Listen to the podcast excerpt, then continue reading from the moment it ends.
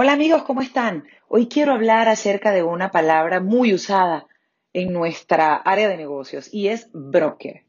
Y broker es sencillamente el término anglosajón que es sinónimo de corredor de seguros o en Estados Unidos sería agente de seguros.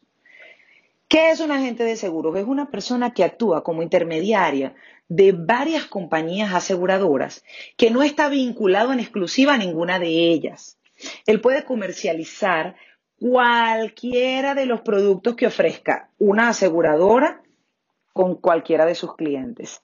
¿Qué sucede? Cuando la persona trabaja exclusivamente con eh, una empresa, en este caso entonces es un agente de carrera.